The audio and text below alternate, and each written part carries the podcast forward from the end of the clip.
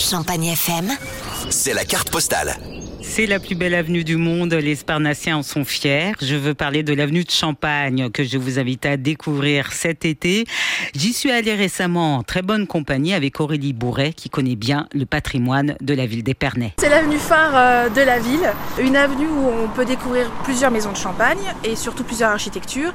Et avec les maisons de champagne, on peut retracer aussi l'histoire d'Épernay, donc ça c'est très intéressant. On peut déambuler et puis euh, découvrir ce patrimoine architectural et puis un patrimoine aussi pour le coup peut-être un peu plus caché, souterrain, là qui est euh, vraiment propre aux maisons de champagne avec les 200 millions de bouteilles euh, qui sont sous nos pieds. Alors si vous faites que passer sur l'avenue de Champagne, euh, Aurélie vous propose un itinéraire beaucoup plus court. Si on est pressé, l'indispensable, l'incontournable, donc on s'arrête devant l'hôtel de ville qui est juste à côté de l'office de tourisme, on remonte l'avenue, on commence par les bâtiments qui sont euh, de chez Moët et Chandon, et puis après on passe dans la zone Perrier-Jouette où il y a le château et en face d'autres bâtiments de Perrier-Jouette.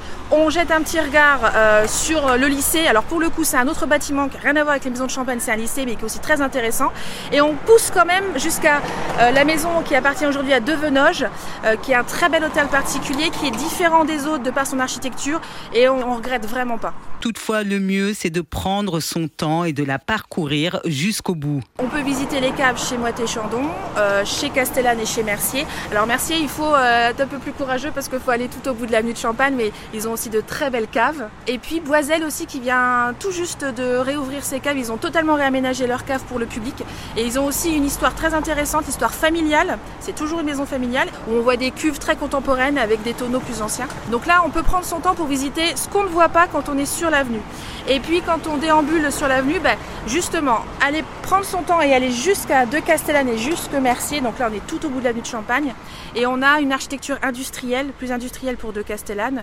Et Mercier, euh, ben, on a le petit train aussi pour visiter les caves. Sur un kilomètre, vous verrez défiler sous vos yeux, à droite comme à gauche, des maisons de champagne toutes grandioses. Pour écouter cette carte postale de l'avenue de Champagne à Épernay, je vous invite à vous rendre maintenant sur notre site champagnefm.com.